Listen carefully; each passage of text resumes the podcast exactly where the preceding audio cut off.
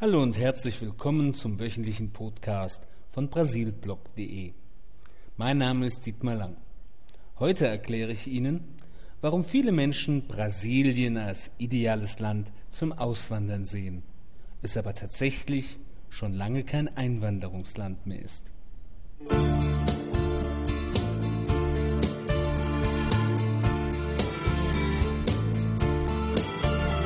Não me canso de falar que te amo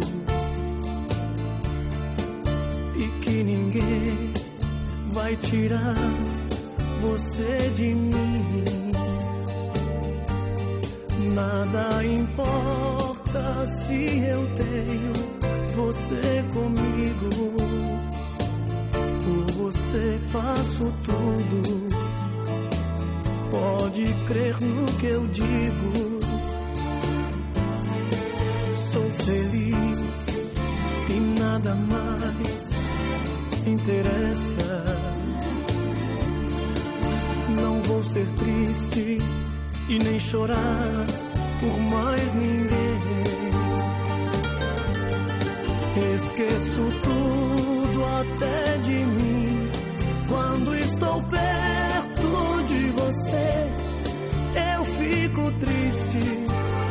pensar em te perder.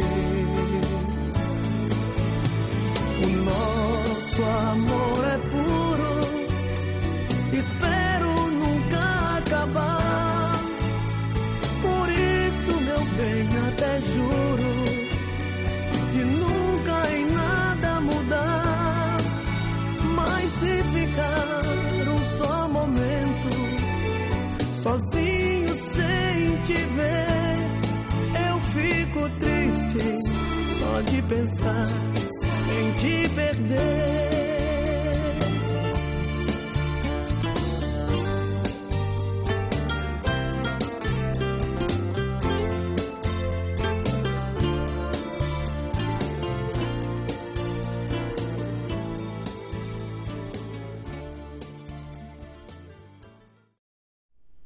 Im Jahre 1500 wurde Brasilien von den Portugiesen besetzt. Schon bald begann man mit der Ansiedlung von Sträflingen, so dass um 1550 bereits rund 30.000 Portugiesen in der neuen Welt lebten. Bis 1650 kamen insgesamt 580.000 Portugiesen nach Brasilien. Danach ebbte die Einwanderungswelle etwas ab. Doch mit dem Goldrausch von 1700 bis 1760 kamen noch einmal 600.000 Einwanderer hinzu. Besonders die Europäer fanden in späteren Zeiten im Süden ideale Bedingungen für die Landwirtschaft vor. So ließen sich zwischen 1872 und 1940 rund fünf Millionen Europäer, vornehmlich Deutsche, Italiener, Polen und Ukrainer, in den südlichen Bundesstaaten Paraná, Santa Catarina und Rio Grande do Sul nieder. Die Besiedlung des bis dato kaum erschlossenen Gebietes war umso wichtiger, fürchtete doch die brasilianische Regierung, bei einer eventuellen Konfrontation mit Argentinien im Süden des Landes keinerlei Schutzmaßnahmen ergreifen zu können. Doch dies interessierte die Einwanderer wenig. Ihre Motive hatten ganz andere Ursprünge. Sie wollten vornehmlich politischen und wirtschaftlichen Problemen entfliehen und sich einfach in der neuen Heimat bessere Lebensbedingungen schaffen. Bereits 1824 wurde in Rio Grande do Sul die erste deutsche Kolonie gegründet. Menschen aus dem Hunsrück, Sachsen, Württemberg und Sachsen-Coburg waren dort zahlenmäßig am häufigsten vertreten. In der Region wurden in den kommenden Jahrzehnten immer weitere Kolonien gegründet. Zum Beispiel in Santa Catarina 1850, die wohl bekannteste deutsche Kolonie Blumenau. Noch heute ist sie bekannt für ihr Deutschtum und das alljährliche Oktoberfest, welches Hunderttausende von Besuchern anzieht. Aber die Gründerväter hatten eigentlich mit bayerischer Festkultur nichts gemein. Sie kamen vornehmlich aus Pommern, Holstein, Hannover und Braunschweig. Ein Jahr später, also 1851, wurde Curitiba gegründet. Insbesondere Wolgadeutsche, aber auch viele andere Deutsche aus Osteuropa fanden hier einen neuen Platz zum Leben. Später kam noch eine Welle an Italienern in die heutige Hauptstadt des Bundesstaates Paraná. Zahlreiche italienische Restaurants zeugen noch heute davon. Mittlerweile haben die Auswanderer und deren Kinder und Kindeskinder die drei südlichen Bundesstaaten fest im Griff. Das komplette Gebiet ist heute erschlossen. Viele Dörfer und Städte im Hinterland sind allerdings erst wenige Jahrzehnte alt. Doch die Landwirtschaft hat den Bundesstaaten Reichtum gebracht. Eine vernünftige Infrastruktur, Ordnung und Sauberkeit zeichnen besonders die ländlichen Regionen aus. Leider konnte sich im Gegensatz zu deutschen Tugenden und Traditionen die deutsche Sprache nicht halten. Nur vereinzelt werden noch gewisse Dialekte gesprochen und diese auch nur meist von den älteren Menschen. Warum das so ist, erzähle ich Ihnen nach ein bisschen Musik.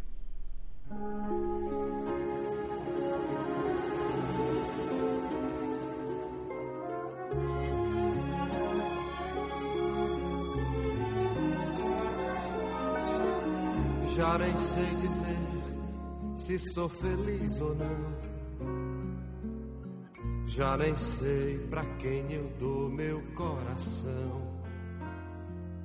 Preciso acreditar que gosto de alguém e essa tristeza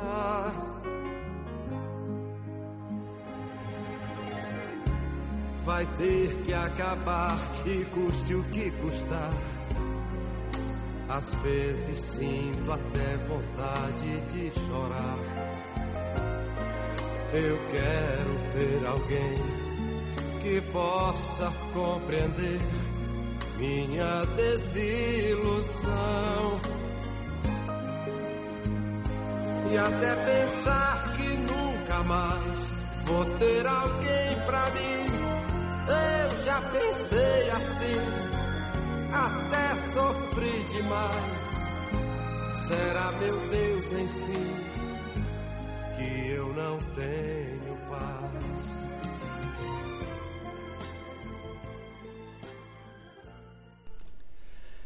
Leider gibt es über die deutschsprachige Bevölkerung in Brasilien kaum genaue Angaben. Mindestens eine halbe Million haben jedoch Deutsch als Muttersprache.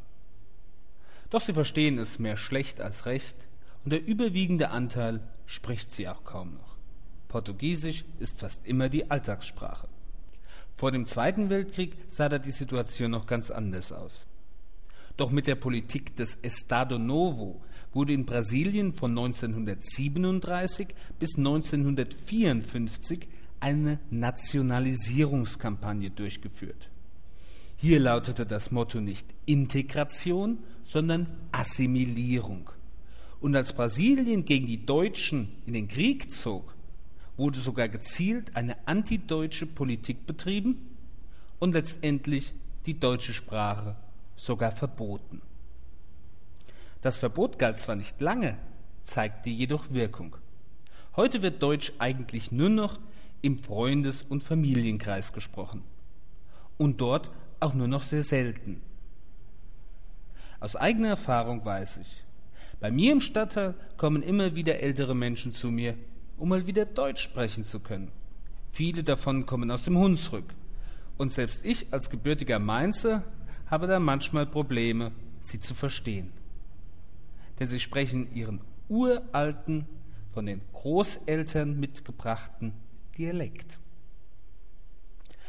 Es gibt sogar einige bekannte Deutsch-Brasilianer in der jüngeren Geschichte. Ein paar will ich einfach mal nennen.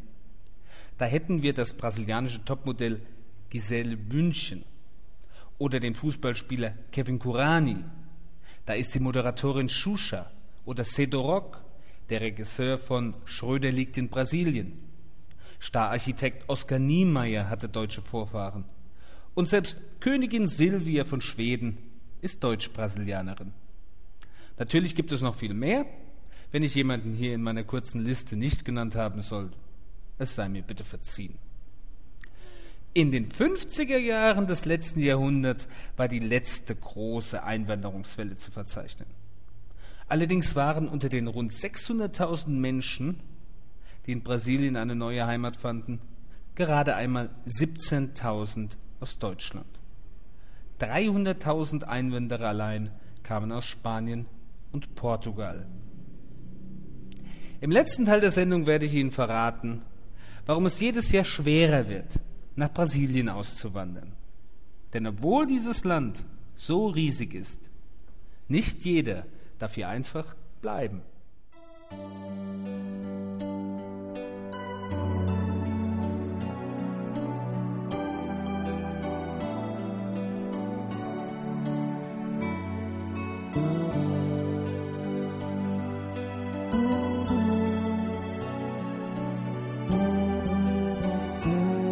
Minha mãe, estou chegando.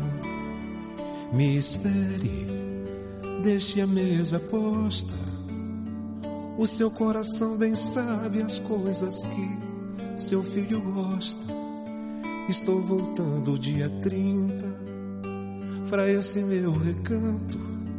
Que saudade desses seus cabelos brancos. Minha mãe, estou levando alguns presentes para a senhora. Seu filho agora tem coisas para te dar. Você tem netos tão bonitos e é tão linda sua nora. Mãe, com certeza, eu sei que vão te amar. Minha mãe, estou voltando, vou levando no bolso algum trocado. Nunca mais eu quero ver esse seu rosto preocupado. Eu devo tudo a educação que vem do berço. Essas mãos tão calejadas são sagradas, não tem preço. Reze por mim, oh mãe, reze por mim, oh mãe. Pode esperar que dia 30 eu tô chegando. Reze por mim, oh mãe, reze por mim, oh mãe. Que dia 30 nos seus braços estou chegando.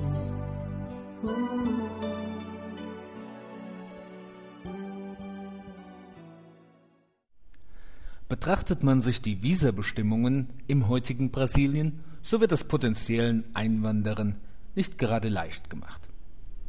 Sollte man keine familiären Verbindungen nach Brasilien aufweisen, muss man eine Menge Geld auf den Tisch legen.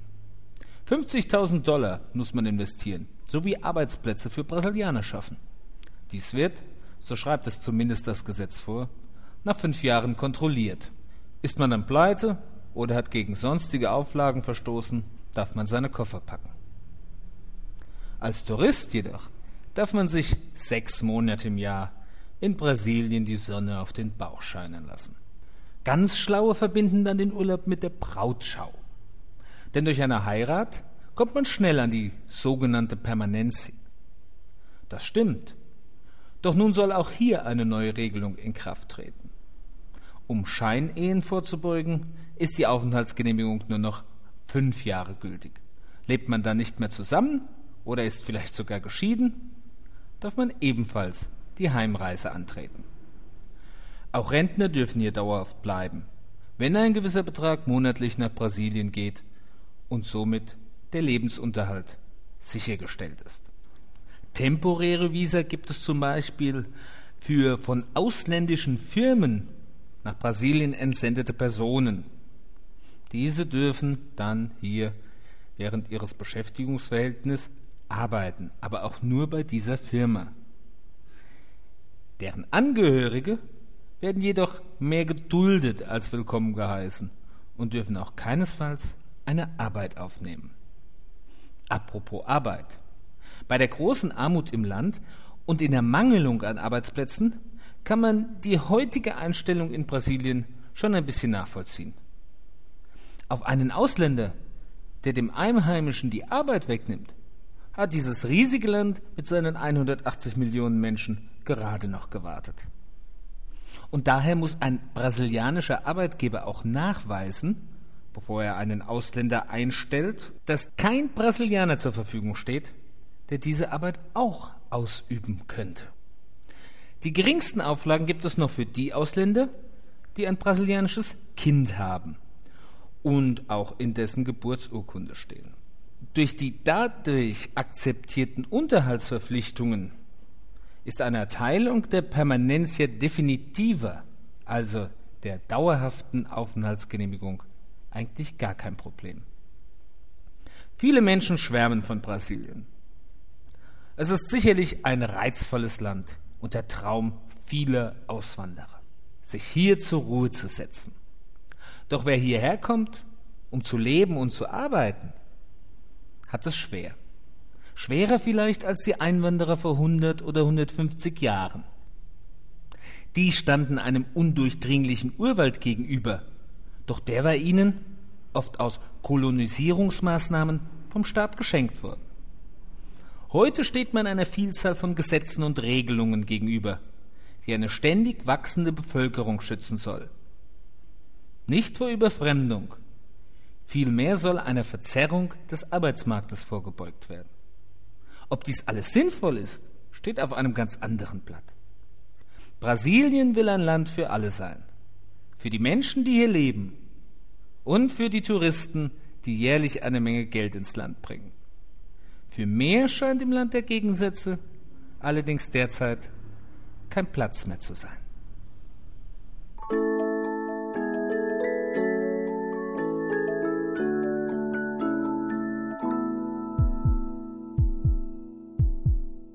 Quer, quer, quer, casar comigo?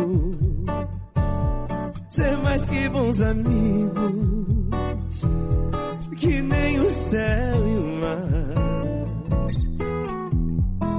Quer, quer, quer, quer ser pra sempre minha. Sereia ou rainha, hum, pra mim tanto faz. Das war die heutige Ausgabe des Brasilblog.de Podcast. Träumen Sie doch einfach ein bisschen von Brasilien.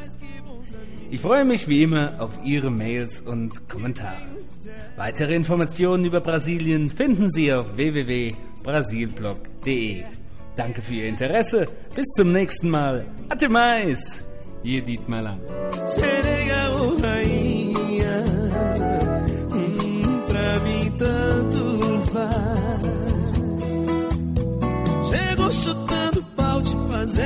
Fazendo, baderna no meu coração. Mostrou que veio pra ficar e agora tô carente, tô chonado, tem jeito não. E vou fazer da vida sem o seu carinho, seu jeitinho, seu dedo, seu cheiro, chamego,